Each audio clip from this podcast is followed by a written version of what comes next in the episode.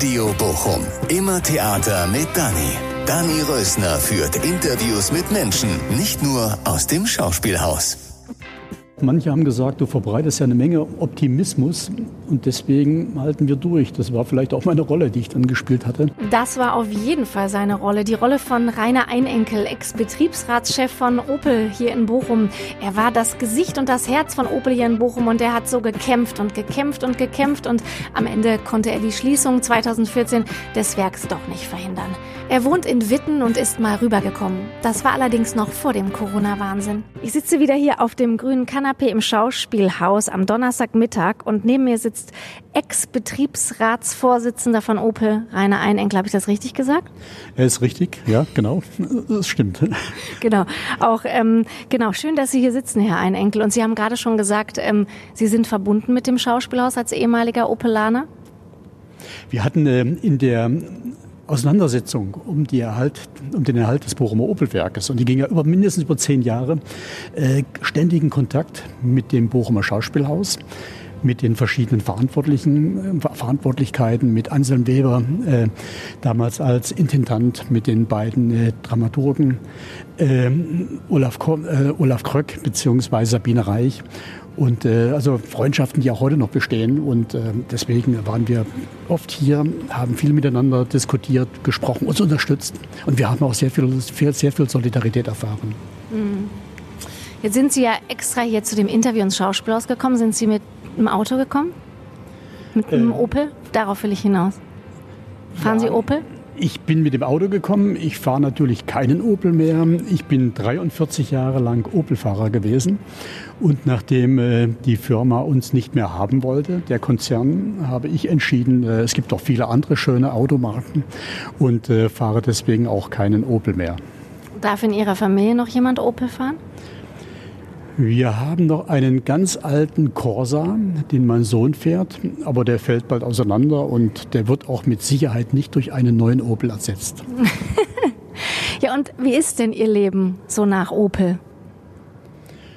Äh, das Leben ist äh, spannend. Äh, ich kann ja jetzt eine ganze Menge nachholen, was ich in der Vergangenheit nicht machen konnte. Ich meine, wenn man 60 Stunden, 60 Stunden Woche hatte, dann bleibt ja vieles auf der Strecke, insbesondere was die Familie betrifft. Und äh, da äh, kann man jetzt also relativ viel machen, was man vorher nicht tun konnte. Ähm, heute zum Beispiel gab es schon mal äh, eine Geburtstagsfeier. Äh, anschließend war ich, äh, meine Hunde haben nämlich heute Geburtstag gehabt, sind drei Jahre alt geworden. Sind zwei, Herzlichen Glückwunsch. Ich werde es Ihnen mitgeben. Äh, und äh, sind drei Jahre alt. Die hatten wir ja aus der äh, Tierhilfe und äh, die fühlen sich sauwohl bei uns, hoffe ich jedenfalls. Und heute haben wir Geburtstag gefeiert. Anschließend waren wir im Wald spazieren. Und das ist eigentlich, abgesehen von der Geburtstagsfeier, der Rest eigentlich, was wir permanent machen. Zweimal am Tag äh, dann einen langen Spaziergang mit den Hunden, äh, anschließend viel zu tun äh, im Garten. Langsam fängt ja die Zeit wieder an, wo man mal raus kann, wenn es mal nicht gerade regnet. Und äh, viele Hobbys lesen, Musik hören im Haushalt. Doch, es wird nicht langweilig. Okay, aber vermissen Sie Opel manchmal oder immer? Man fährt ja, wenn ich, äh, ich wohne ja direkt in Witten, aber an der Stadtgrenze zum, zu Bochum, äh, wenn ich dann nach Bochum fahre, fahre ich automatisch immer am ehemaligen Opelwerk vorbei. Und dann äh, spätestens da äh, erinnert man sich an vieles, was man da erlebt hat. Und wenn man da 43 Jahre in diesem Berg war, und mein Vater war ja vorher auch schon hier, er war ja 62 einer der ersten, der hier angefangen hat, mit Autos zu bauen äh, dann äh, geht das nicht spurlos an einem vorbei und dann äh, denkt man automatisch an viele Sachen, insbesondere was die Menschen betrifft, äh, wenn man hier vorbeifährt. Vor allem, weil man hat ja auch sehr viel Kontakt noch mit Menschen, egal wo man hingeht. Egal im Ruhrgebiet, überall trifft man plötzlich einen Opelaner. Oft ist es so, da grüßt mich jemand. Äh, meine Frau fragt nur, der war bestimmt bei Opel. Ich sage, ja, ja. Muss ja. ja. Man kennt nicht jeden, aber äh, andersherum ist es dann doch ein bisschen anders. Ja. ja. Das heißt, würden Sie sagen, denken Sie täglich an Opel? Nee. Äh, das äh, geht auch gar nicht, das will ich auch gar nicht. Das ist äh, abgeschlossen in irgendeiner Form. Ähm, und ähm, Das würde ja, das wäre ja quälend auch und wie als Gefangener irgendeiner einer Situation zu sein. Äh, äh, nein, nein, also man hat natürlich relativ viel noch mit zu tun. Ich hatte ja auch dann bis vor kurzem eine Klage gegen die Schließung am Oberlandesgericht Frankfurt geführt. Und äh, deswegen äh, war man also noch relativ lange verbunden, auch mit der konkreten Schließungssituation. Ähm, und man hat natürlich auch immer wieder dann über, über Facebook, äh, ich habe über 700 Freundeskontakte, die allein bei Opel gearbeitet haben, äh, äh, hat man immer wieder Anfragen und Kontakte und man tauscht sich aus. Man trifft sich manchmal zu Weihnachten dann zu einer Weihnachtsfeier oder auch draußen mal. Ähm, also so gesehen hat man immer wieder was mit Opel zu tun, denkt auch dran und das bringt auch wieder Erinnerungen zurück. Aber ansonsten, äh, das Leben geht weiter und das Leben ist schön, auch ohne Opel. Was überwiegt denn so, wenn Sie so an diesen krassen Arbeitskampf wirklich gerade so am Ende so denken? Was, ähm, an was denken Sie denn da so spontan? Ja, es war ja eigentlich nicht so dieser, dieser, dieser Arbeitskampf, wie man das teilweise in Duisburg damals erlebt hat oder in vielen anderen Bereichen, äh, wo man dann äh, ganz spontan die Arbeit niedergelegt hat und dann ging das über eine Woche oder anderthalb Wochen und dann war vorbei, dann war die Sache beendet sondern unsere Auseinandersetzung ging ja über zehn Jahre, nämlich äh, genau von äh, 2004 lagen die ersten Schließungspläne für das Bochumer Werk vor. Aber nicht nur für Bochum, sondern auch für andere Opel-Werke. Mhm. Es war immer die Frage, welches Werk könnte geschlossen werden. Und so gesehen zog sich die Auseinandersetzung ja über zehn Jahre hin. Also das war ja auch dieses, dieses ähm, Heftige und dieses äh, Dramatische auch für viele Beschäftigte. Die gingen morgens zur Arbeit äh, hatten vielleicht dann vorher entweder im Radio Bochum oder egal wo dann äh, gehört, dass wieder einer von Opel erklärt hatte, wir werden ein Werk schließen und das könnte möglicherweise das Werk Bochum sein. Und äh, dann hat man weiterhin wunderbare Autos gebaut äh, und anschließend ging man nach Hause und wurde gleich von der Familie gefragt, wie sieht's denn aus? Wie lange haben wir denn noch Arbeit? Wie, wie lange können wir den Kredit abbezahlen, den wir aufgenommen haben? Wie sieht es mit den Kindern aus, deren Ausbildung finanziert werden muss? Also das war ja eigentlich so diese, und dazwischen waren ja permanent Verhandlungen, ähm, auch dann natürlich auch die etwas deutlicheren Auseinandersetzungen. Wir hatten dann in, der, in den letzten zwei, drei Jahren äh, permanent Treffen gehabt in der Arbeitszeit. Ich habe das so gemacht, ich habe als Betriebsratsvorsitzender den Menschen erklärt, wo ich mich aufhalte. Und jeder hat ja das Recht, den Betriebsrat aufzusuchen. Und das haben wir dann so äh, dreimal am Tag gemacht, jeweils eine Stunde in der Arbeitszeit und haben dann äh, äh, uns dann informiert. Äh, das war auch eine besondere Form der Auseinandersetzung. Mhm. Natürlich auch nicht zu vergessen den großen Streik 2004, als wir über eine Woche nicht gearbeitet hatten. Ähm, als die ersten Pläne deutlich wurden, äh, das Werk Bochum wird geschlossen.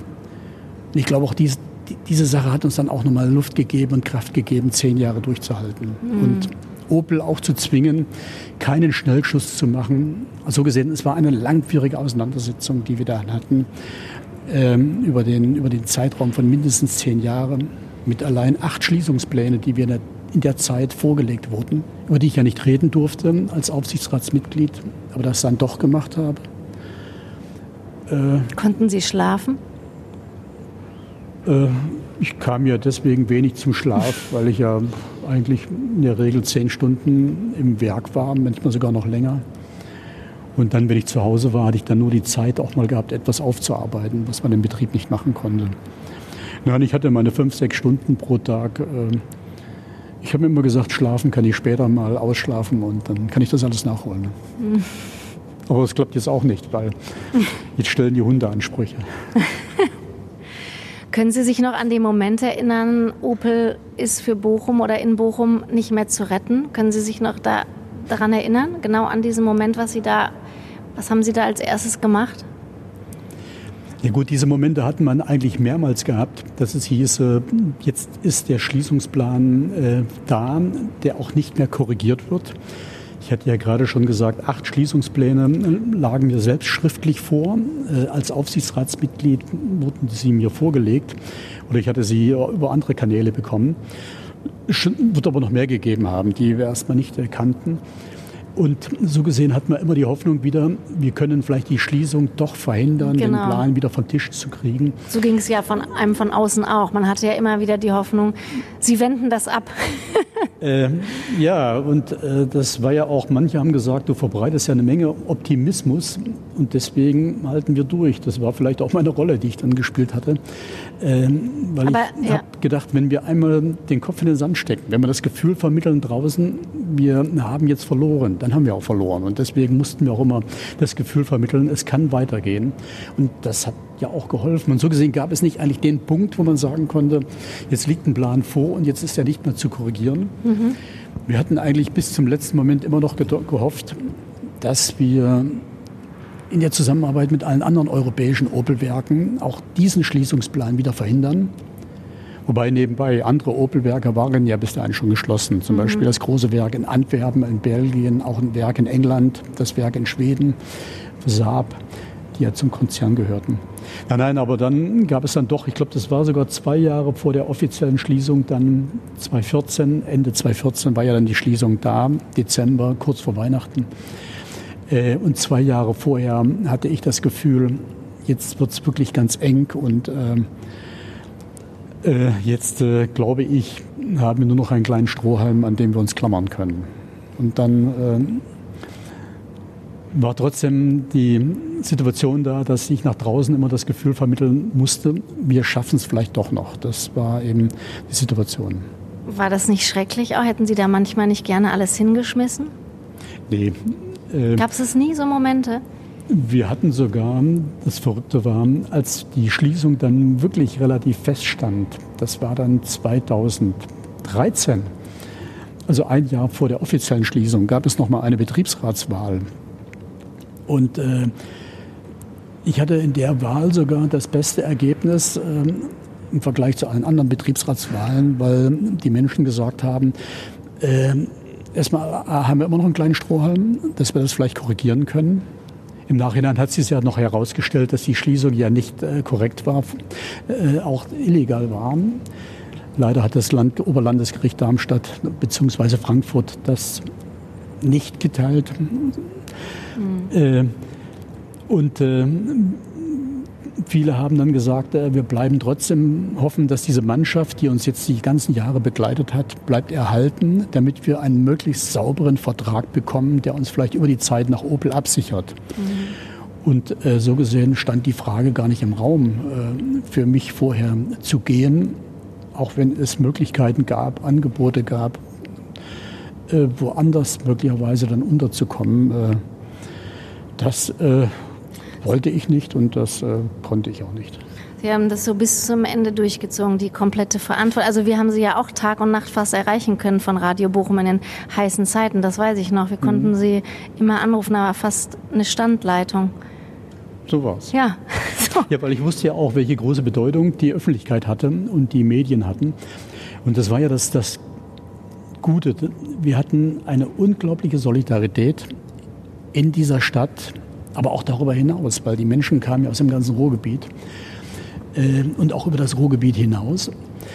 Und äh, das war, glaube ich, auch, und das Beste ist ja, wir sitzen ja hier im Schauspielhaus und wir haben ja mit den Künstlern, aber auch mit den Verantwortlichkeiten des Schauspielhauses eine ganz enge freundschaftliche Bindung gehabt und Solidarität gehabt, bis hin zu einem großen Solidaritätsfest äh, äh mit über 20.000 Menschen und so gesehen wussten wir auch, wir müssen immer, wir dürfen uns nicht einschließen im Betrieb, sondern wir müssen rausgehen, mit den Menschen draußen reden, mit den Medien reden. Wir müssen auch für die Medien äh, so verlässlich sein, dass man, dass man auch weiß, die Information, die wir oder die ich gebe, äh, ist auch äh, belastbar, ist auch korrekt.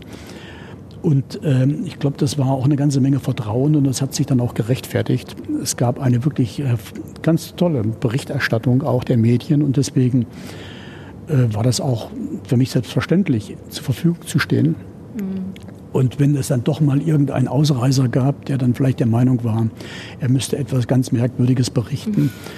dann habe ich gedacht, gut, auch gut, dann müsst ihr auch die Gesprächspartner suchen, die dann euch äh, eher passen äh, Mhm. Aber nein, aber das war, das war höchstens mal eine absolute Ausnahme. Wussten Sie schon immer, dass Sie so ein Kämpfer sind?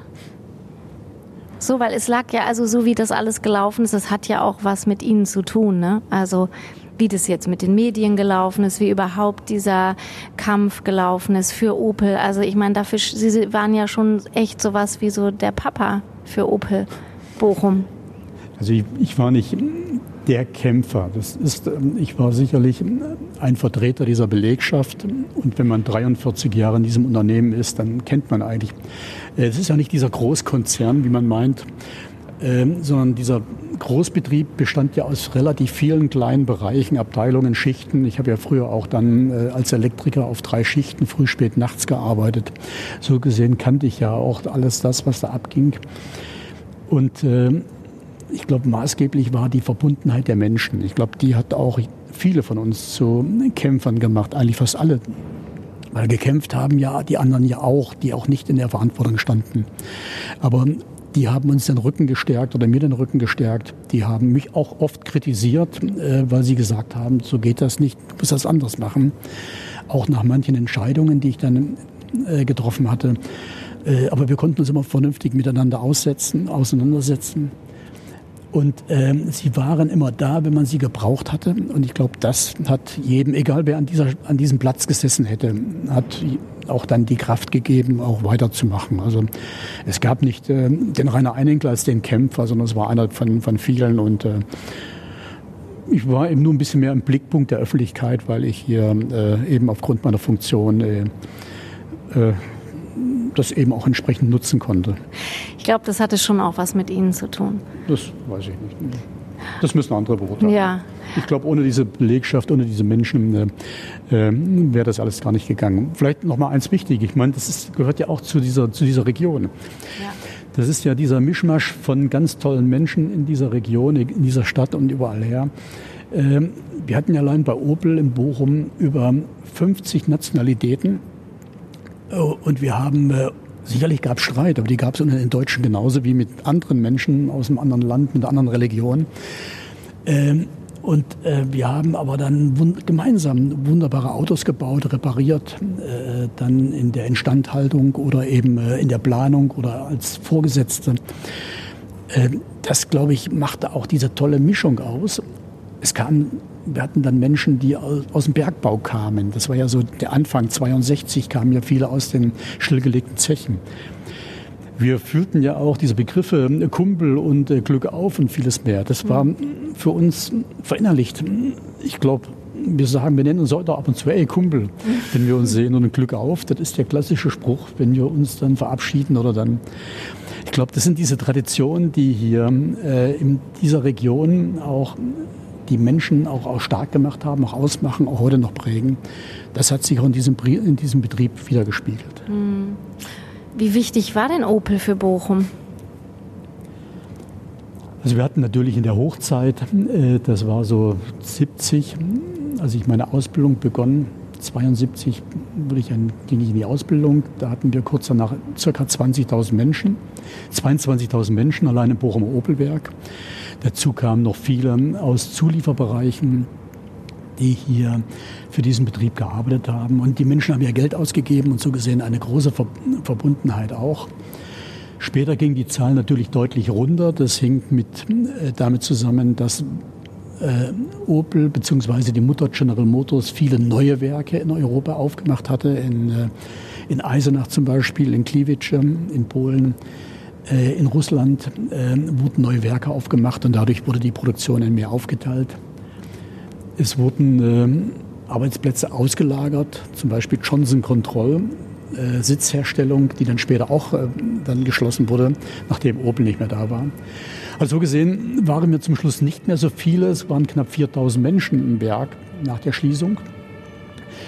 Aber die Gesamtzahl der Menschen, die davon abhängig waren, die war ungefähr auch äh, die Industrie- und Handelskammer hat mal gesagt, circa 10.000 sind allein in dieser Stadt abhängig vom Bochumer Opelwerk. Und das war kurz vor der Schließung. Mhm. So gesehen hatte es doch eine ganz zentrale Bedeutung für diese Region. Mhm. Ja, und auch für Bochum. Ne? Also ich meine, mhm. ja, mindestens so wie jetzt, wir sitzen im Schauspielhaus. Ne? So, das kann man nicht vergleichen, aber kann man vielleicht doch. Schauspielhaus ist ja zum Glück noch eine Instanz ja. und äh, auch eine große. Und, äh, Dafür kämpfen wir dann, Herr Einenkel, wenn das schließen. Das, äh, da können die sich 100% Da aktivieren wir Sie wieder. Als es mal anfangs äh, vor einiger Zeit mal Diskussionen gab, oder es gab ja mal auch diesen, diesen Demonstrationszug der äh, Künstler, ich glaube, das war vor zwei Jahren oder vor anderthalb Jahren, ich weiß es nicht, äh, waren wir auch mit mehreren Opelanern, das war schon nach der Schließung, aber ich konnte einige erreichen und wir waren hier und sind mitgegangen, weil wir gesagt haben, wir geben ein kleines Stück Solidarität zurück. Ähm, nein, nein. Ähm, und das ist eigentlich auch interessant, dass sich die auch alle verbunden fühlen Egal, Opel und Schauspielhaus war ja immer schon ein fester Bestandteil, genauso wie Opel und damals Nokia, äh, ja nur Opel, Nokia auch. Ja. Als das Werk geschlossen wurde, äh, haben wir die Produktion eingestellt. Ich habe noch, wir hatten noch die Zentrale von General Motors in, äh, in äh, Zürich. Ich habe denen nur mitgeteilt, wir haben viele Opelaner, deren Familienangehörigen bei Nokia arbeiten. Und nur damit das klar ist, wir werden an dem, Tag, an dem Tag, wo hier die große Demo stattfindet, kein einziges Auto bauen. Wir gehen alle geschlossen äh, zum Nokia-Werk. Und dann wurde auch dann eine ganze Schicht kein einziges Auto gebaut. Und mit dem Schauspielhaus, wie gesagt, eben ähnlich, äh, dass wir diese Gemeinschaft hatten. Aber es gibt noch etwas. Wir hatten auch zum Beispiel die Industrie hier, die Gewerbetreibenden, der Handel, äh, egal ob jetzt äh, Balz, ob äh, ähm, das, die Möbelhäuser, äh, die wir hier haben, oder viele Einzelhändler, haben immer gesagt, wir sind solidarisch mit dieser Belegschaft. Ich hatte hervorragenden Kontakt zur Industrie- und Handelskammer und habe mich äh, mit dem damaligen Geschäftsführer wunderbar ausgetauscht. Und man hat dann auch gemeinsam Aufrufe gestartet, dass dieses Werk erhalten bleiben muss. Und äh, ich brauchte eigentlich den Aufruf auch nicht äh, zu korrigieren oder zu verbessern. Der war hervorragend, der hätte von mir sein können. Also so gesehen musste jeder auch, wir gehören zusammen, egal ob jetzt Beschäftigter, Gewerkschafter, äh, Künstler, äh, ob ähm, äh, Medienschaffende, das war mhm. wirklich toll. Sie, Sie sind ja auch gar kein echter Bochumer, ne? Ich ja auch nicht. Ich bin ja auch zugezogene, aber ich bin ja Woher? Bochum auch aus Kassel. So. Sehr, und ich bin ja Bochum sehr, sehr verbunden. Und ich, ähm, Sie sprechen da die ganze Zeit sowas an, diese Verbundenheit, diese, wie man hier, diese Ehrlichkeit, diese Offenheit, dieses Miteinander, dieses Kumpelhafte. Ähm, ja, Sie, Sie sind zugezogen. Ja gut, wo ich herkomme, kann ich jetzt schlecht sagen, wie es da war, weil da war ich sieben Jahre ja. alt. Ich komme ja ursprünglich aus der DDR, ja. aus Sachsen. Äh, und wir sind äh, kurz vor dem Mauerbau äh, sind meine Eltern hierher gezogen, ich natürlich mit und haben dann auch zwei Jahre in Flüchtlingslagern gelebt. So gesehen ist das auch mal interessant, so eine Erfahrung gemacht ja. zu haben, die vielleicht viele gar nicht kennen. Und man hat ja gleich auch einen Bezug zu dem, was, was sich heute so abzeichnet, wie Menschen sich fühlen, wenn die da auch in so einem Flüchtlingslager leben. Können Sie sich daran noch erinnern? Ja, sehr gut. Also äh, wir waren in Unamassen, äh, also erst in Berlin ganz kurz. Äh, da kam ja jeder hin, der aus der damaligen DDR kam. Ähm, dann in Friedland, das war ja dieses Übergangslager, ich glaube, das gibt es sogar heute noch, äh, wo dann die aus den osteuropäischen Ländern kommen, gehen zuerst nach Friedland das ist an der Grenze zwischen äh, Niedersachsen und äh, Thüringen oder Sachsen-Anhalt. Äh, dann gingen wir für ein Jahr, kamen wir dann in das Flüchtlingslager nach Unamassen. Das weiß ich noch sehr genau, wie das da war. Das war, wir hatten ein Zimmer, drei Personen, wobei da waren wir schon gut, mit einem Zimmer und drei Personen. Vorher war es ein bisschen anders. Da haben wir ein Jahr gelebt. Und dann hatten wir dann eine Wohnung bekommen hier in, äh, in Bochum-Werne äh, im Flüchtlingslager. Da gab es schon ein zweites Zimmer dazu, da haben wir auch ein Jahr gelebt. Dann war ja auch schon meine Schwester da. Das machte schon Sinn, wenn man da zwei Zimmer hat. Mhm. Bis wir dann hier äh, eben, das war dann 62, mein Vater hier bei Opel, dann Opel machte auf, dann einen Arbeitsplatz bekam als Maschinenarbeiter, den er auch bis zum Schluss ausgeübt hat. Ähm, und äh, so gesehen hat man dann doch eine ganze Menge miterlebt. Äh, wie gesagt, aber nicht die Zeit äh, jetzt äh, in der damaligen DDR. Das ja. ist jetzt auch, da war ich äh, noch zu klein gewesen. Ich kann mich an einige Kindheitssachen erinnern, weil meine Großeltern hatten damals auch einen kleinen Bauernhof. Den haben ja dann alle bekommen, dann die, die Landarbeiter haben ja alle dann immer im Rahmen dieser, dieser Bodenreform ein Stück Land bekommen. Ja. Da kann ich mich gut dran erinnern. Nein, und dann äh, die Menschen hier hat man ja kennengelernt, eigentlich dann ähm, als Kind selber, wenn man äh, dann in der Schule war und dann später 72 dann direkt im Betrieb äh, äh, hat man das dann erlebt. Und äh, ja, was soll ich sagen? Es ist eigentlich, wie gerade schon geschildert, äh, eine ganz, eine ganz offene Herzlichkeit auch. Die Menschen sind sehr direkt.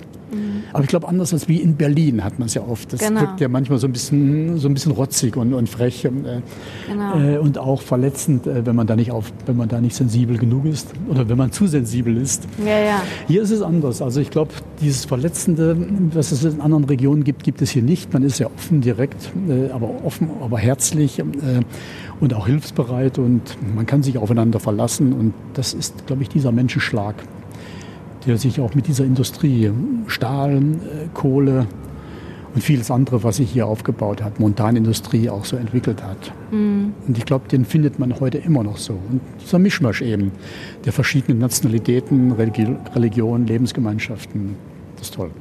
Ich hatte mal eine Serie bei Radio Bochum, die hieß es Bochum-Gefühl.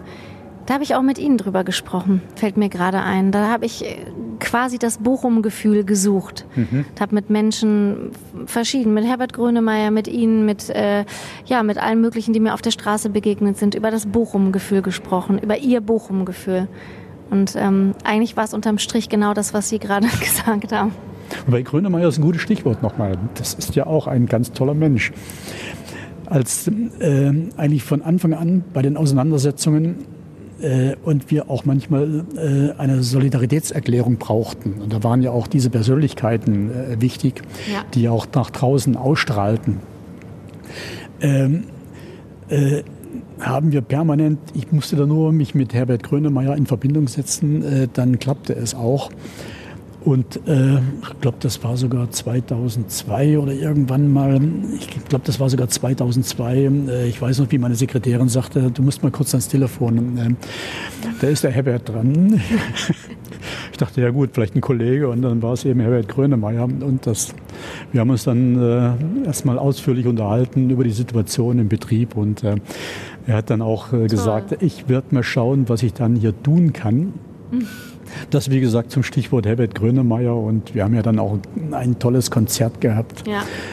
Äh, äh, aber der, wenn ich im Schauspielhaus bin, genau das Gleiche. Ich weiß noch, Sabine Reich und Olaf Kröck als die beiden Chefintendanten, äh, Chefdramaturgen, ja. äh, im Auftrag von Anselm Weber haben mich angerufen und gesagt, sag mal, was können wir für euch tun? Äh, ihr könnt euch sofort äh, auf uns verlassen, wir machen mit euch gemeinsam was. Nein, das ist ähm, das ist dieses Bochum-Gefühl. Ja, genau. Aber ich glaube, das ist, wenn man jetzt nach Herne geht, nach Recklinghausen, äh, nach Essen, Dortmund. Dann äh, ist es nicht genau so. Das ist natürlich dann ein Dortmund-Gefühl. Aber genau. na, ich glaube, hier ist es was Besonderes, was ganz ja. Besonderes. Ja. Und wir haben ja auch nur den Herbert. Und nur das Schauspielers. Also, Stimmt. Ne? Also, das und hatten ja, Opel. Das ärgert ja die anderen auch so ein bisschen, dass sie keinen Herbert hatten, keinen genau. Opel hatten. Genau. Leben zwar relativ viele Opelaner auch in Dortmund und in Witten, weil es direkt ja die angrenzenden Städte sind. Äh, aber sie waren, sie mussten immer als Gäste hier nach Bochum kommen. Genau. Das ist schon richtig. Hat sich das alles gelohnt für Sie? Ist eine schwierige Frage, weil es hätte auch anders sein können. Es hätte auch sein können, dass dieses Bochumer Werk heute noch bestehen würde. Wobei, da muss man natürlich wissen, dann wäre möglicherweise ein anderes Werk geschlossen worden. Ja. Und äh, das war genau das, was wir immer, was wir immer gesagt hatten. Äh, es darf kein Werk geschlossen werden. Äh, diese Werke haben alle eine Existenzberechtigung und man muss andere Möglichkeiten finden. Drastische Arbeitszeitverkürzung, vieles mehr. Ähm, aber so gesehen ähm, hat es sich auf jeden Fall gelohnt, sich auseinanderzusetzen mit, der, mit dem größten Konzern der Welt. Das war ja damals General Motors.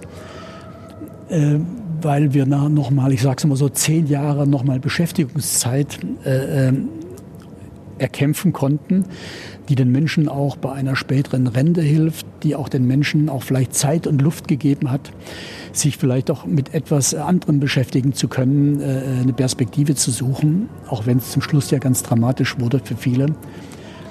Also so gesehen hat es sich auf jeden Fall gelohnt, so lange weiterzukämpfen, nicht den Kopf in den Sand zu stecken. Aber wie gesagt, die Geschichte hätte auch noch anders ausgehen können. Und vielleicht mal ein Punkt. Die Opel geht es ja momentan nicht gut. Äh, das hat nicht nur mit ähm, den. Äh Jetzt wird es hier gerade so laut. Das ist, glaube ich, übrigens der Gesang zu dem Stück von und mit Herbert Grönemeyer. Es gibt ah. ja einen Abend im März, ähm, ein Stück äh, über Herbert Grönemeyer Songs. Und ich glaube, das wird hier gerade geprobt. Ja, das ist doch schön. Das passt ja. Also es ist nicht reiner Einenkel, der hier singt. Nein, dann bin ich ja schon mal erleichtert, dass das jetzt äh, gesagt wird. Ähm, ähm, wobei, das würde ich auch nicht ansatzweise hinbekommen.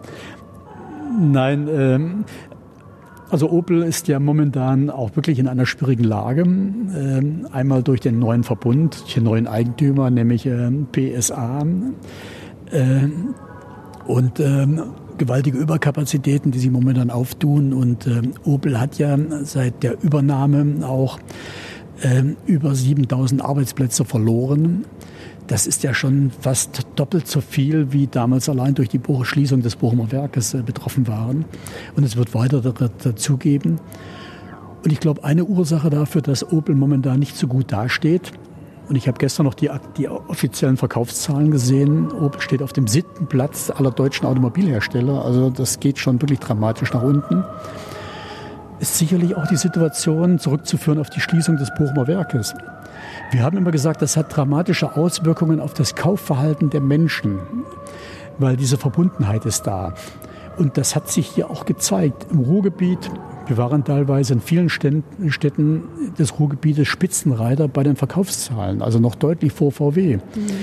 Äh, ist mittlerweile Opel abgesackt und ich bin nicht der einzige Opelaner, der gesagt hat, ich fahre jetzt mal etwas anderes. Äh, es gibt relativ viele, die gesagt haben, die haben eine Entscheidung getroffen, äh, dann treffen wir jetzt auch eine. Und die ist nicht pro Opel. Also so gesehen, ähm, ja, es hat sich gelohnt, weiterzumachen. Es hätte vielleicht noch anders ausgehen können. Aber ähm, ausbaden müssen es hoffentlich jetzt nicht die anderen Beschäftigten in den anderen Standorten wovon einige sicherlich vielleicht auch dachten, wenn Bochum geschlossen wird, sind sie verschont. Ähm, wir haben immer gesagt, äh, wenn es Bochum trifft, dann wird es nicht lange dauern, bis die nächsten Werke auch dann äh, ganz drastisch betroffen sein könnten. Hm. Wie fand denn Ihre Familie eigentlich Opel und das, was Sie da so gemacht haben? Ja gut, ich bin ja eigentlich auch, wie viele Menschen in dieser Region, äh, groß geworden mit diesen Konzernen auch, dass äh, äh, von mir mehrere Verwandte in diesem Werk gearbeitet haben, Verwandte von meiner Frau haben in diesem Werk gearbeitet und andere waren eben in anderer Form mit dem, was man hier gemacht hat, verbunden.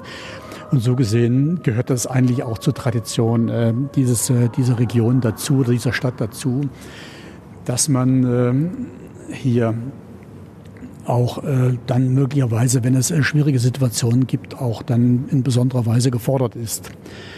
Ähm, es lag sicherlich nicht in meiner Lebensplanung oder in der Lebensplanung der Familie oder meiner Frau, dass ich plötzlich derartig viel Zeit ähm, hier äh, in Anspruch nehmen musste und so gut wie gar nicht mehr zu Hause war.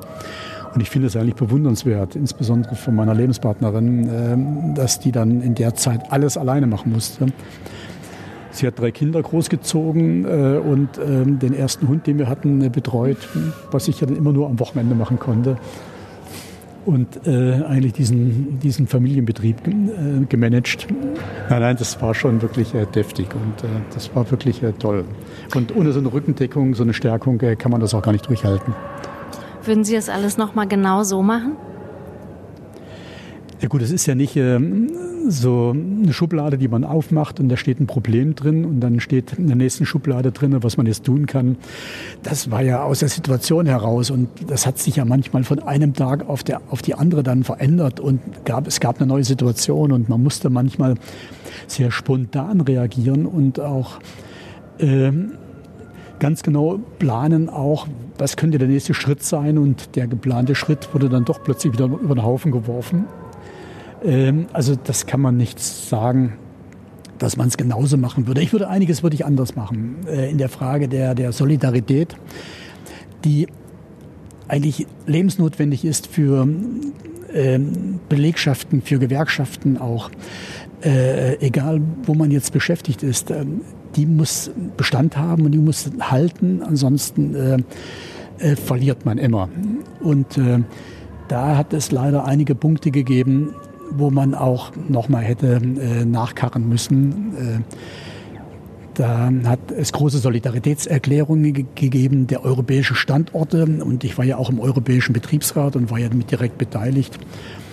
Und ich kann mich noch gut daran erinnern, dass unsere englischen Kollegen gesagt haben, äh, der damalige Gewerkschaftsvorsitzende in England, beim Leben meiner Kinder, äh, wir werden uns nicht auseinanderdividieren lassen. Und habe dann ein paar Wochen später erfahren, dass sie hinter dem Rücken aller anderen Belegschaften, auch der Bochumer, schon Geheimverträge abgeschlossen hatten, dass sie die Produktion bekamen. Also muss ich, glaube ich, da muss man noch stärker dran arbeiten und aufpassen und sorgen, dass solche äh, Abspaltungen und äh, und Trennungen nicht passieren. Äh, aber das, glaube ich, das ist eine Erfahrung, die hat man gemacht. Andere Standorte auch, in anderen äh, Konzernbereichen, äh, Stahl erlebe ich das permanent, Elektroindustrie ebenfalls, kennt man viele Menschen, wo die Solidarität manchmal auf ganz schweren Herausforderungen steht, ähm, weil plötzlich jedes Werk dann überleben will. Hm. Aber nochmal, woher haben Sie denn diese Kraft genommen? Da so durchzugehen und so positiv zu sein und für so viele Leute in der Verantwortung zu stehen und immer aufzustehen morgens und sagen so, ich, ich stärke denen jetzt den Rücken. Aber die Frage hat man doch schon mal gehabt. Jetzt ja. gucke ich mal das ich, ich, so, ich frage Sie, Sie, frag Sie auch, woher kommt das denn? Das kann ja nicht jeder. Ach doch, wir hatten, äh, ich hatte eine tolle Mannschaft gehabt und ich glaube, äh, das hätte der ein oder andere gleichermaßen machen können. Vielleicht ist es auch so ein bisschen so mein Gefühl, äh, mein Lebensgefühl auch, auch sich nicht äh, unterkriegen zu lassen, äh, weil dann hat man auch verloren, sondern immer wieder auch nach vorne zu blicken und äh, vielleicht hängt es auch ein bisschen mit meiner eigenen äh, Biografie zusammen, äh, das, was man jetzt gemacht hat, diese Zeit jetzt mit der Unruhe auch in den Flüchtlingslagern, mhm. die wir hatten.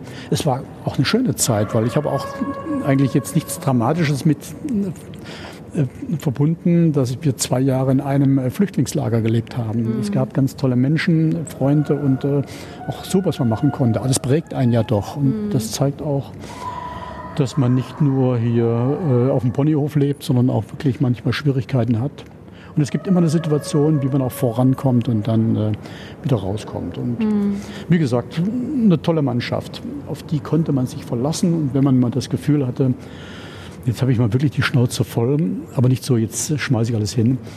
Dann waren die da und haben gesagt, mal, du hast wohl einen an der Waffel, jetzt mach mal gefälligst weiter. Und das brauchte man dann. Und dann ging es auch wieder los. Und Sie haben vorhin schon gesagt, Sie haben viel Kontakt noch zu ehemaligen Opelanern, ne?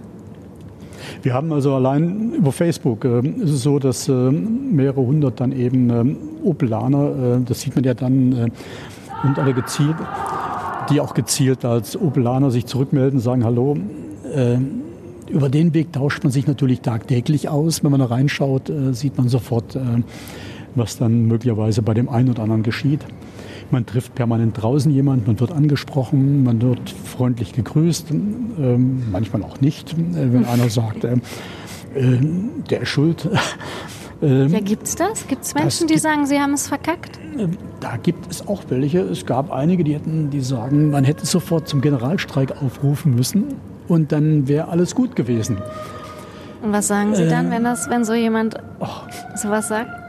Das sagen die nicht. Ich weiß es, das machen die meistens dann. Äh, es gab dann manchmal auch eine Zeit, äh, tolle Flugblätter. Das Bochumer Werk ist ja so ein Sammelbecken von verschiedenen politischen äh, Gruppierungen gewesen. Ich war ja selbst mal aus der IG Metall äh, äh, geworfen worden, weil ich mich mal äh, ein bisschen oppositionell zur damaligen Betriebsratsmehrheit ähm, bewegt hatte. Das war relativ lange her. Und äh, so gesehen gab es ja auch dann viele Opposition, Oppositionsgruppen, die mit der Ruhr-Uni verbunden oder mit der 68er-Generation verknüpft äh, hier im Bochumer Opelwerk aufgetreten sind. Und äh, da gab es eben auch einige, die dann meistens mit Flugblättern gesagt haben, äh, diese Betriebsratsmehrheit, für die dann natürlich auch ich in meiner Person stand als Vorsitzender, äh, hat uns verraten, hätte dann streiken müssen. Wobei ich das für absolut dumm zum, letzten, zum Schluss äh, angesehen hatte, weil es gab ja dann äh, die Situation, dass andere Standorte schon bereit erklärt hatten, äh, die Bochumer Produktion sofort zu übernehmen. Die hatten nur darauf gewartet, dass wir dann, mhm. äh, also in der Frage hieß es immer auch, manchmal einen kühlen Kopf zu behalten und trotzdem eben sich zu bewegen. Und äh, nein, nein, also bei einem Betrieb mit mehreren tausend Beschäftigten würde es ja auch sehr merkwürdig sein, wenn ich da über mehrere tausend Freunde hätte. Äh, das gehörte schon dazu. Und das brauchte man manchmal auch. Das war so ein Anstoß auch zu sagen, jetzt erst recht. Nee, nee, das war, glaube ich, so ein bisschen immer so das Gefühl, auch dieser Trotz, den ich dann hatte, jetzt erst recht ja. zu zeigen. Ja, ja, so sahen Sie ja auch manchmal aus. Ein gut, trotz hatten Sie auch einen guten. Ne? Und dann haben wir natürlich noch Folgendes gemacht. Äh, diejenigen, die dann äh, in der Regel am meisten kritisiert hatten, die habe ich dann nach einer gewissen Zeit Schritt für Schritt mit in die Verantwortung genommen. Ja. Und viele dann meine eigenen Kumpels gesagt hatten, das kannst du doch nicht tun. Nee, das war das Beste. Ich musste zum Schluss sogar diejenigen bremsen, weil die am ehesten kompromissbereit waren, weil ich dann noch derjenige war, der gesagt hat, keine Kompromisse, wir versuchen möglichst viel noch herauszuholen. Da waren die Kritiker, die dann plötzlich in Verantwortung waren, weil ich sie reingenommen hatte, dann, äh, die musste ich dann immer wieder zurückholen. Nach dem Motto, komm, lass uns doch noch mal hier eine Schippe drauflegen. Ja. Nee, nee, also das war schon, glaube ich, ganz gut. Da unten wird immer weiter geprobt für das Herbertstück. Es wird immer lauter. Die Schauspieler kommen irgendwie alle ins Foyer und proben nicht mehr auf der Bühne. Dann wird's auch eine gute Habe ich den Eindruck, genau. Sagen Sie noch mal, wie ist es denn jetzt, wenn Sie an den Opel, ehemaligen Opel-Geländen vorbeifahren? Wie geht es Ihnen dann? Was macht denn dann Ihr Herz? Ja gut, zum einen freut es mich ja, dass langsam äh, das Gelände aufgefüllt wird mit neuen Arbeitsplätzen. Es gab ja eigentlich auch andere Befürchtungen, dass wie andere Industriebrachen, die es ja auch im Ruhrgebiet viele gibt, äh, dann leer bleiben und äh, nichts Neues mehr für die Menschen dazukommt. Und äh, es gibt ja eine Planung von über 6.000 Arbeitsplätzen bis zum Jahre 2030 oder äh, die dann hier möglicherweise kommen könnten. Das ist das eine. Das ist natürlich schon mal schön. Äh, nicht gut ist es, dass es natürlich keine Arbeitsplätze sind äh, für die Opelaner. Es gibt immer noch relativ viele, die auch äh, immer noch äh, auf Arbeitssuche sind. Äh, das hängt aber auch mit dieser Region zusammen und jetzt ein Arbeitsplatz im prekären Arbeitsverhältnis befristet und auf dem Niedriglohnsektor. Das ist auch schwer für jemanden, der möglicherweise dann, dann auch gewisse Verpflichtungen hat. Nein, aber das große Problem, was ich hier sehe, trotz der Fläche, die mittlerweile aufgefüllt wird, äh, da ist äh, DHL Logistik, da ist äh, der Babymarkt Logistik. Da ist dann das Max-Planck-Institut relativ hochwertig angesiedelt, Wissenschaftler. Oder Bosch, die hierher kommen, gleichermaßen sehr hoch angesiedelt. Aber dieser gesamte Zwischenbau, nämlich Industriearbeitsplätze, ist hier nicht mehr vorhanden, gibt es hier nicht mehr. Und das ist das riesengroße Problem für diese Stadt und für diese Region. Mhm. Dass mittlerweile überall äh, Logistikzentren aufgebaut werden, ist ja das neue Zauberwort von Duisburg bis äh, Unna. Alle zu einem äh, Lohn zwischen 10 und 12 Euro Stundenlohn, wenn es noch gut läuft. Ähm, aber Industriearbeitsplätze momentan im Ruhrgebiet nur noch circa 10 Prozent an Industriearbeitsplätzen zu finden. Und äh, das ist nicht nur meine Meinung, sondern das sagen auch sehr, sehr viele. Mittlerweile ist das eine dramatische Entwicklung, in die wir reinrutschen, nämlich dass uns äh, nach Opel und nach vielen anderen, die hier weggehen, auch hier zum Beispiel im Stahlbereich, haben ja die nächste dramatische mhm. Situation, mhm. Dass uns diese hochwertigen Industriearbeitsplätze verloren gehen, die auch viele anhängenden Arbeitsplätze hatten und die auch hier Kaufkraft aufgemacht, ausgemacht haben und die auch in der Frage der Ausbildung, der Qualität von, von Arbeitsplätzen vieles hier auch bedeutet haben. Das geht verloren und da muss man aufpassen, dass diese Region nicht ähm, dramatisch abgehängt wird im Vergleich zu anderen Regionen. Mhm. Und das muss man natürlich auch sehen, äh, wenn man äh, jetzt am Opelwerk vorbeifährt. Ja, das fühlen Sie dann? Das sehe ich auf jeden Fall und äh, das muss man auch sehen. Äh, äh, weil man auch, dadurch spürt man auch den Verlust, den wir mit diesem Bochumer Opelberg äh, für diese Region äh, ja. erlitten haben. Träumen Sie noch von Opel? Ähm, das ist ein komisch, eine komische Frage. Vielleicht haben Sie auch nie von Opel geträumt. Doch, wenn man ab und zu zum Schlafen kam, ich weiß nicht, ob das jetzt Traum war oder ob man jetzt schon wach war, wo man dann überlegt hatte, was könnte ich jetzt gleich tun, was steht hier an. äh, man musste ja vorbereitet sein. Ich glaube schon, dass man dann auch damals äh, dann immer wieder diese Szenarien durchgeträumt hat. Äh, heute glaube ich, äh, würde ich mal sagen, nein. Sie haben das wie so eine gute Beziehung beendet? Die Beziehung ist beendet. Ähm, da hängt ja oft vieles nach. Genau. Äh, äh, das flammt ja auch manchmal noch so auf. Äh, ja, sicher, klar. Beendet ist sie ja nicht, sonst würde ich ja schon längst wieder einen Opel fahren. Sondern sie ist ja, ähm, das ist für mich das ist ein Kapitel, das ist abgeschlossen. Ja. Äh, so nach dem Motto, Tür zu und ähm, die wollten es so und äh, wenn mich einer mal anspricht, dann sage ich auch, nein, nein, komm, es ist schon gut. Äh, so, glaube ich, äh, kann man das auch sagen. Was heißt denn, wenn Sie eine anspricht? Wenn Sie eine anspricht und fragt, wollen Sie einen Opel kaufen, Herr Einenkel? Oder? Es gibt manchmal spannende Diskussionen. Ja, ich bekomme ja immer noch ähm, ähm, von Opel äh, als ehemaliger Werksangehöriger immer noch Mitteilungen der Opel-Händler äh, über Neuvorstellungen. Und äh, das gibt den einen oder anderen manchmal spannende Diskussionen in diesen, auf den Facebook-Seiten, wo ja teilweise auch, wir haben da einige, das sind über 1000 Leute drinnen, andere dann auch so ein, etwas weniger, äh, wo man dann auch dran ist bei den Facebook-Seiten. Äh, dann schreibt einer, stellt sein neues Auto vor und sagt, guck mal, ich habe mir jetzt noch einen Opel gekauft. Und dann geht, geht der Shitstorm los. in die eine wie die andere Richtung. Und da ist man natürlich automatisch wieder drin. Ja. Aber ähm, ich denke mir, ich muss es nicht sagen, dass ich äh, jetzt ein anderes schönes Auto fahre, wo meine Hunde wunderbar reinpassen. Ja, welche Marke denn? Äh, natürlich auch, gehört auch zum PSA-Konzern, aber hatte ich gekauft, da hatten die Opel noch nicht gekauft. Ah. Nein, das ist ein schönes, ein Kastenwagen, da kriegt man hinten wunderbar äh, die Hunde rein. Äh, ja. Und ähm, die freuen sich, die können dann hinten zum Fenster rausgucken und äh, äh, ist ein Berlingo von Citroën und doch, ist ein schönes Auto. Mit dem Sie Ihr Leben nach Opel genießen können? Mit dem wir unser Leben genießen können, äh, indem wir jedes Jahr einmal nach Holland fahren. Äh, das ist immer unser Urlaub seit 20 Jahren. Äh, und das machen wir auch. Sind Sie glücklich, so wie das alles so? Können Sie sagen, wenn Sie da so drauf gucken, ich habe bis jetzt war alles, hätte ich noch mal, würde ich noch mal so machen? Nee, das kann man ja so nicht sagen, weil die Situation ist ja mal eine andere gewesen. Und man, die hätte auch bei jeder Verhandlung, bei jeder Auseinandersetzung, bei jedem Gespräch, äh, ich war ja manchmal dreimal in der Woche in Rüsselsheim. Ich bin nicht so gerne im Hotel gewesen, bin abends wieder zurück, am nächsten Morgen wieder hin. Äh, dann gab es manchmal ganz neue Situationen, wenn man da hinkam. Äh, vielleicht, wenn man einen Tag später eine Verhandlung geführt hätte, hätte sich das alles anders ergeben. Ähm, kann ich nicht sagen. Glücklich auf jeden Fall.